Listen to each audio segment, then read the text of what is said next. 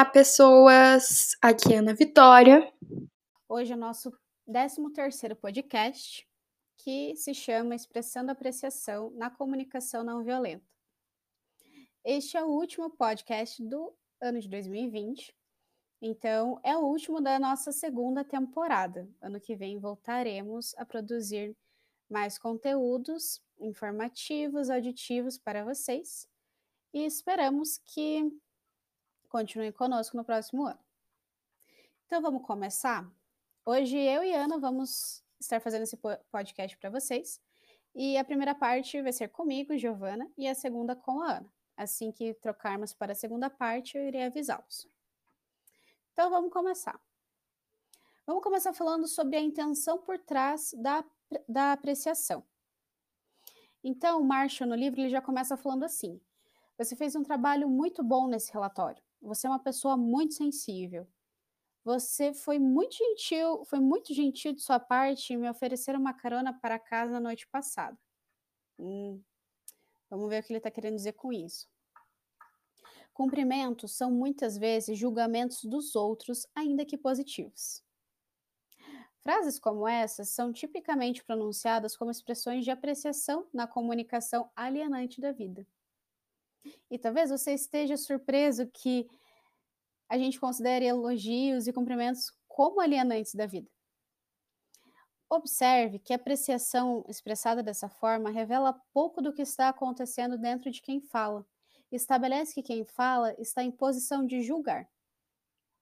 Então, Marshall define julgamentos, tanto positivos quanto negativos, como comunicação alienante da vida. Então, nos treinamentos que o Marshall of oferecia às empresas, era comum ele encontrar gerentes que defendem a prática do elogio e das congratulações, alegando que, entre aspas, funciona. Então, entre aspas, as pesquisas mostram, eles afirmam, fecha aspas, agora abre novamente, que se um gerente congratula os subordinados, estes trabalham mais. E o mesmo acontece nas escolas. Se os professores elogiam os alunos, estes estudam mais. Fecha aspas. Então, tendo o Marshall revisado essas pesquisas, ele acredita que quem recebe esse tipo de elogio de fato trabalha mais, mas só inicialmente. Então, uma vez que eles percebam a manipulação por trás da apreciação, a sua produtividade cairá. No entanto, o que o que mais perturba é que a beleza da apreciação é estragada quando as pessoas começam a perceber a intenção oculta de conseguir algo delas. Além disso, quando usamos o reforço positivo como meio de influenciar os outros, pode não ficar claro como eles estão recebendo as mensagens. Há um cartoon em que, é um início, é, em que um índio norte-americano diz ao outro: Veja como usa a psicologia moderna com esse cavalo. Ele então leva o seu amigo para um lugar de onde o cavalo pode escutar sua conversa e exclama: Tem o cavalo mais rápido e mais corajoso de todo o oeste.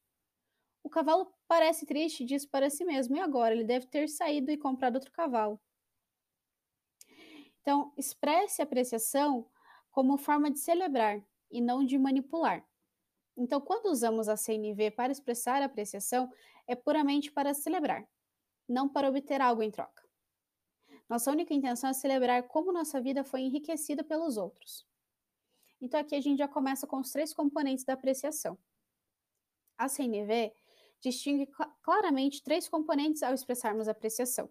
O primeiro é as ações que contribuíram para o nosso bem-estar. Dois, as necessidades específicas que foram atendidas. E três, os sentimentos agradáveis gerados pelo atendimento dessas necessidades agradecer na CNV. Isso é o que você fez, isso é o que eu sinto, essa é minha necessidade que foi atendida. A sequência desses ingredientes pode variar. Às vezes, todos os três podem ser expressos por um sorriso ou por um simples obrigado. Entretanto, se queremos garantir que nossa apreciação seja plenamente recebida, vale a pena desenvolver a eloquência para expressar verbalmente todos esses componentes. Então, agora a gente vai ler para vocês um diálogo em que vai mostrar, vai ilustrar como elogios podem ser transformados em apreciação, que abrange todos os três componentes. Vamos lá? O primeiro o primeiro diálogo começa assim, com o participante, que aborda o Marshall ao final de um seminário. Marshall, você é brilhante. E ele responde: Não estou desfrutando da sua apreciação tanto quanto gostaria. E ele diz: Por quê? O que você quer dizer? E Marshall: Ao longo da minha vida já fui chamado de uma infinidade de nomes. No entanto, não me lembro de ter aprendido nada quando dizem o que sou. Gostaria de aprender com sua apreciação e desfrutá-la, mas, para isso, eu precisaria de mais informações. E o participante, como o quê? E ele responde: Em primeiro lugar, gostaria de saber o que eu disse ou fiz que tornou sua vida mais maravilhosa. E o participante, bem, você é tão inteligente. E ele, o Marshall, creio que você tenha acabado de me dar outro julgamento que ainda me deixa sem saber o que fiz para tornar sua vida mais maravilhosa. Fazendo um pequeno parênteses. A participante pensa um pouco e então mostra as notas que tomou durante o seminário. Então vamos ver nesses dois exemplos que foram as, essas duas coisas que você disse. E o Marshall disse: Ah, então foram essas duas coisas que falei que você apreciou. Ela disse sim. E o Marshall: Agora gostaria de saber como você se sente em relação a eu ter falado essas duas coisas. E ela: Esperançosa e aliviada. E ele: Agora gostaria de saber quais necessidades suas foram atendidas quando falei essas duas coisas. E ela: Tenho um filho de 18 anos e não tenho conseguido me comunicar com ele. Tenho procurado desesperadamente alguma orientação que possa ajudar a me relacionar com ele de forma mais amorosa. E essas duas coisas que você falou deram a orientação que eu estava procurando. Então, tendo ouvido as três informações, o que, fiz, o que fez, como ela se sentiu e quais as necessidades foram atendidas, é possível então celebrar a apreciação juntamente a essa, a essa participante.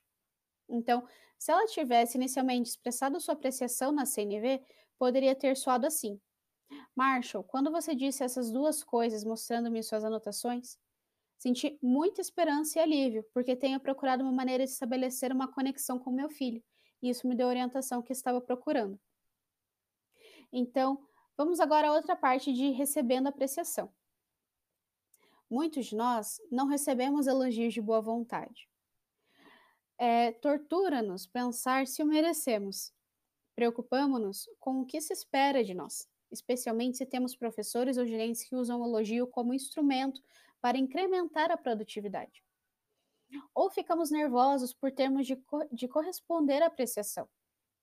Acostumamos a uma cultura em que comprar, trabalhar para ganhar e merecer são os modos padrão de intercâmbio. Muitas vezes nos sentimos desconfortáveis com o simples ato de dar e receber.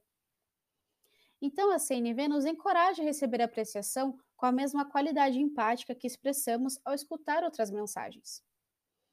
Ouvimos o que fizemos que contribuiu para o bem-estar dos outros, escutamos seus sentimentos e as necessidades que foram atendidas.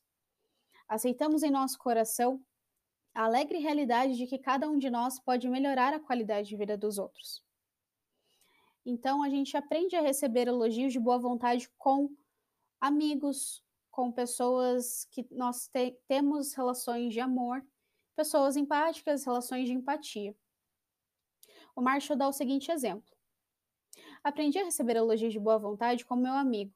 Ele era membro de um grupo de, pa de palestinos que o convidara a ir à Suíça para um treinamento em CNV, numa época em que as precauções de segurança haviam tomado impossível, havia tornado impossível treinar grupos mistos de palestinos e israelenses em qualquer um de seus respectivos territórios. Ao final do seminário, meu amigo veio falar comigo e disse: Esse treinamento será muito valioso para tra trabalharmos pela paz em nossa terra, reconheceu. E ele continua: Gostaria de agradecer a você da maneira que nós, muçulmanos, sufis, fizer, fizemos quando desejamos expressar uma, uma especial apreciação de alguma coisa. Então, ele prendendo o polegar no meu, ele me olhou nos olhos e disse: Beijo Deus em você que permite que você nos dê o que deu. Aí beijou minha mão. Então, a expressão de agradecimento desse amigo ensinou Marshall uma maneira diferente de receber apreciação. Geralmente, ela é recebida de, um, de uma entre duas posições opostas. Em um extremo está o egocentrismo, acreditar que somos superiores porque fomos apreciados. Em outro extremo está a falsa humildade, negando a importância da apreciação com desmerecimento. Ah, não foi nada. Então, esse amigo mostrou ao Marshall que poderia receber apreciação com alegria, consciente de que Deus deu a todos o poder de enriquecer a vida dos outros. Isso é o que Marshall diz. E ele continua: Se tenho consciência de que é esse poder de Deus operando através de mim e que me dá o poder de enriquecer a vida dos outros, então posso evitar tanto a armadilha do ego quanto a falsa humildade. E aqui o Marshall finaliza. Uma vez, Golda, quando primeira-ministra de Israel, repreendeu um de seus ministros: Não seja tão humilde, você não é tão grande. Agora ela, ela traz assim: é, as linhas a seguir, atribuídas à escritora contemporânea Marianne Wilson, servem como outro lembrete para que eu evite a armadilha da falsa humildade. Está escrito assim: Nosso maior medo não é o de sermos inadequados.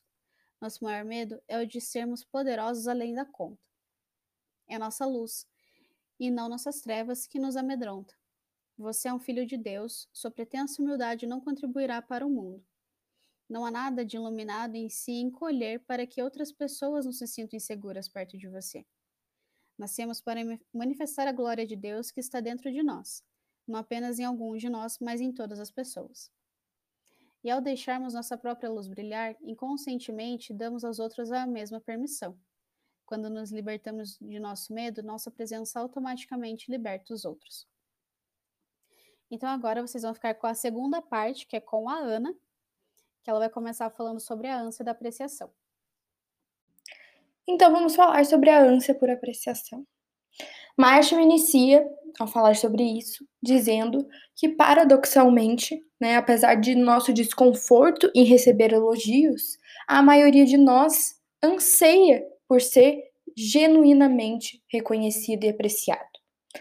Ele conta que durante uma festa surpresa realizada para ele, um amigo de 12 anos de idade sugeriu um joguinho para ajudar a apresentar os convidados uns para os outros. Então, eles deveriam escrever uma pergunta e colocar lá numa caixinha. Depois, as pessoas, uma a uma, deveriam sortear uma pergunta e respondê-la em voz alta. Então, tendo recentemente trabalhado né, como um consultor é, para vários departamentos assistenciais organiza de organizações industriais, Marshall diz que ficou um pouco impressionado com a frequência com que as pessoas expressavam a falta de apreciação no trabalho. É, ele disse: não importa quanto trabalhe duro, né, as pessoas diziam, elas suspiravam, você nunca ouve uma palavra agradável de ninguém, de ninguém. Mas cometa um único erro e sempre haverá alguém caindo em cima. Então, para aquele jogo, ele escreveu a pergunta: Que tipo de elogio alguém poderia expressar para fazê-lo pular de alegria? Uma mulher tirou uma pergun essa pergunta de dentro da caixa, leu ela e começou a chorar. Como diretora de um abrigo para mulheres vítimas de violência doméstica, ela de devotava uma considerável energia todos os meses para criar uma programação que agradasse o maior número possível de pessoas.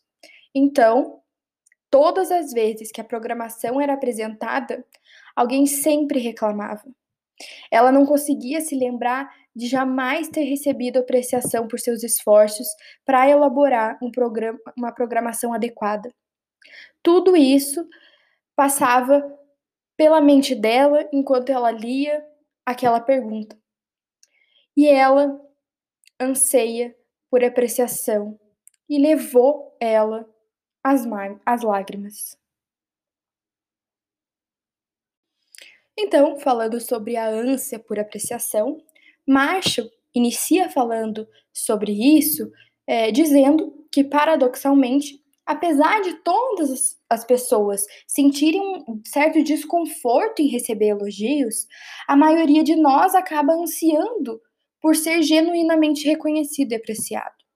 Ele conta uma história de que durante uma festa surpresa que foi realizada para ele por um amigo de 12 anos de idade, esse amigo sugeriu um joguinho para ajudar as pessoas a se apresentarem, se conhecerem é, uns aos outros. E nesse jogo eles deveriam escrever uma pergunta e colocar dentro de uma caixa, né? Depois, as pessoas, uma a uma, deveriam sortear uma pergunta e responder em voz alta. Tendo recentemente trabalhado como consultor para vários departamentos assistenciais e organizações industriais, Marshall ficou impressionado com a frequência com que as pessoas expressavam a falta de apreciação no trabalho. Né? Existiam muitas frases de não importa quanto trabalhe duro, né? As, as pessoas suspiravam e diziam: você nunca ouve uma palavra agradável de ninguém, mas cometa um único erro e sempre haverá alguém caindo em cima. Então, aquele jogo, ele escreveu uma pergunta, Marshall acabou escrevendo: que tipo de elogio alguém poderia expressar para fazê-lo pular de alegria? Né? Uma mulher acabou tirando essa pergunta de dentro da caixa, ela leu e começou a chorar. Né? Como a diretora de um abrigo para mulheres vítimas de violência doméstica, ela devotava uma considerável energia todos os meses para criar uma programação que agradasse o maior número de, possível de pessoas. No entanto, todas as vezes que a programação era apresentada, alguém sempre reclamava. Ela não conseguia se lembrar de jamais ter recebido apreciação por seus esforços para elaborar uma programação adequada. Tudo isso passava pela sua mente enquanto ela lia a pergunta. E a ânsia por apreciação levou ela às lágrimas. Ao ouvir a história dessa mulher, outro amigo de Marshall disse que ele também gostaria de responder a essa pergunta. Todos os demais, então, pediram a sua vez. Várias pessoas choraram ao responder. Nós tendemos a registrar o que está dando errado, não o que está dando certo, né? Embora, apesar de toda essa ânsia por apreciação, né, em contraponto aos ataques manipulativos, né, seja particularmente evidente no trabalho que também afeta a vida familiar. Então, Marshall conta novamente, em uma outra ocasião, que uma certa noite, ele apontou que ele deixara de executar uma tarefa doméstica. E o filho dele respondeu: Papai, você tem consciência de quantas vezes você diz o que está errado, mas quase nunca você diz o que está certo? A observação de seu filho calou fundo em ele. Ele percebeu como estava o tempo todo procurando melhorias, mas mal parava para celebrar as coisas que estavam indo bem. Ele tinha acabado de terminar um seminário com mais de 100 mil participantes, todos os quais tinham feito uma avaliação muito boa do seminário, com execução de uma pessoa.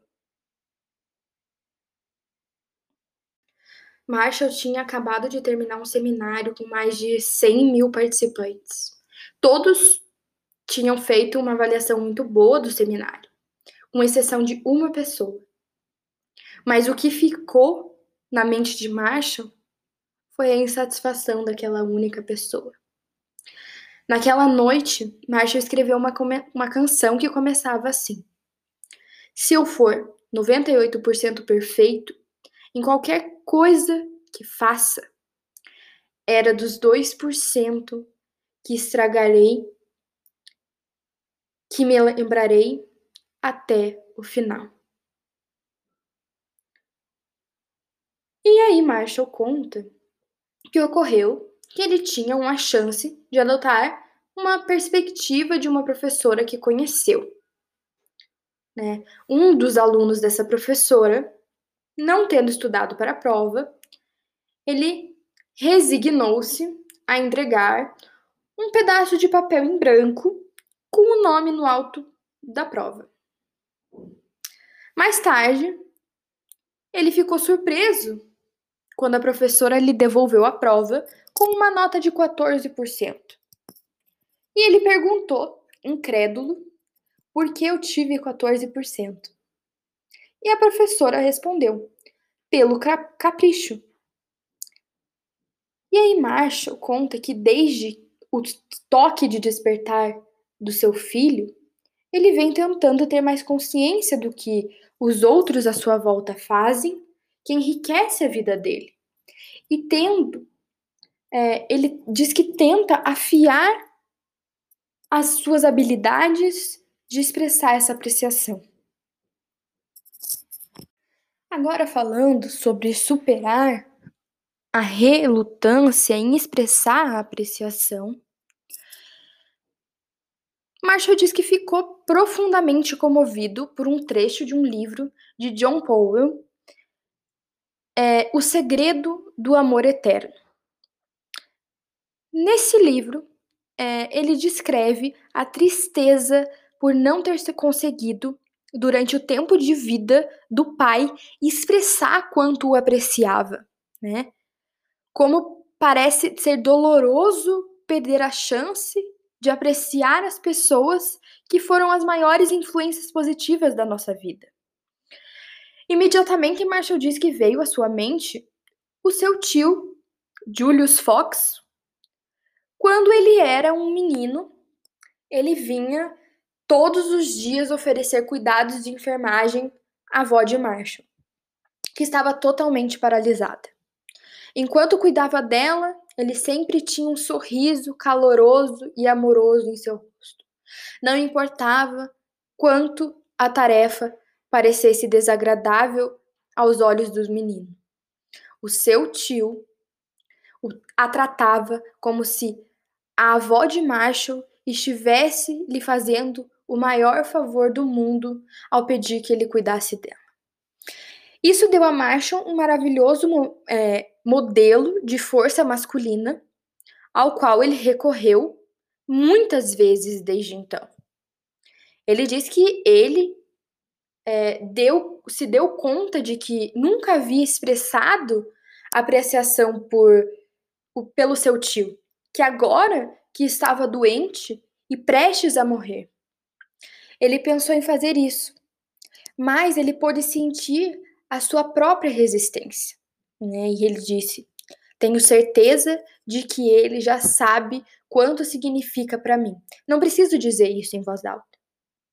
Além do mais, ele pode ficar constrangido se eu pudesse colocar isso em palavras.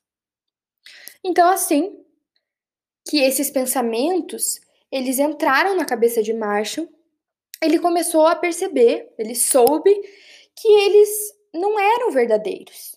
Né? Marshall disse que havia presumido inúmeras vezes que os outros sabiam da intensidade da sua apreciação por eles, para mais tarde descobrir que essas pessoas realmente não sabiam dessa apreciação. Né? E mesmo quando as pessoas ficavam constrangidas, elas ainda assim queriam ouvir um elogio verbalizado. Ainda hesitante, Marshall diz a ele mesmo que as palavras não poderiam fazer justiça à profundidade do que ele deseja, desejava comunicar. No entanto, rapidamente ele descartou esse pensamento e disse que sim, as palavras podem ser veículos muito limitados para transmitir as realidades que, que sentimos em nossos corações. Mas ele aprendeu: tudo o que vale a pena fazer também vale a pena ser feito de forma limitada. No fim das contas, logo ele se viu sentado junto ao tio Július numa reunião de família e as palavras simplesmente fluíram de dentro dele. Ele as aceitou com alegria e sem constrangimento. Transbordando com sentimentos daquela noite, Marshall diz que voltou para casa, escreveu um poema e o mandou para ele. Mais tarde, disseram a ele que todos os dias, até morrer, Três semanas depois, no caso, o seu tio pedia que lessem o poema para ele. Então, no podcast de hoje, estamos chegando ao fim. Falamos sobre cumprimentos convencionais frequentemente que tomam a forma de julgamentos, ainda que positivos, às vezes são feitos com a intenção de manipular o comportamento dos outros, né? A CNV ela acaba nos encorajando a expressar apreciação, somente para celebrar. Colocamos primeiro a ação que contribuiu para o nosso bem-estar, depois a necessidade específica que foi atendida e depois, por último, o sentimento de prazer que foi gerado em consequência disso. Quando recebemos elogios, expressamos dessa maneira. Podemos aceitá-los sem nenhum sentimento de superioridade ou de falsa humildade, celebrando juntamente com a pessoa que nos oferece sua apreciação. Então é isso. Muito obrigada por terem nos acompanhado até aqui. Esperamos seguir neste mesmo caminho da comunicação não violenta no que vem e contamos com a participação de vocês. Até mais. E chegamos ao fim desse podcast, o último podcast dessa segunda temporada. Ano que vem teremos mais. Nos acompanhem pelo Instagram. Agradeço de coração por nos acompanharem. Obrigada e até o próximo podcast.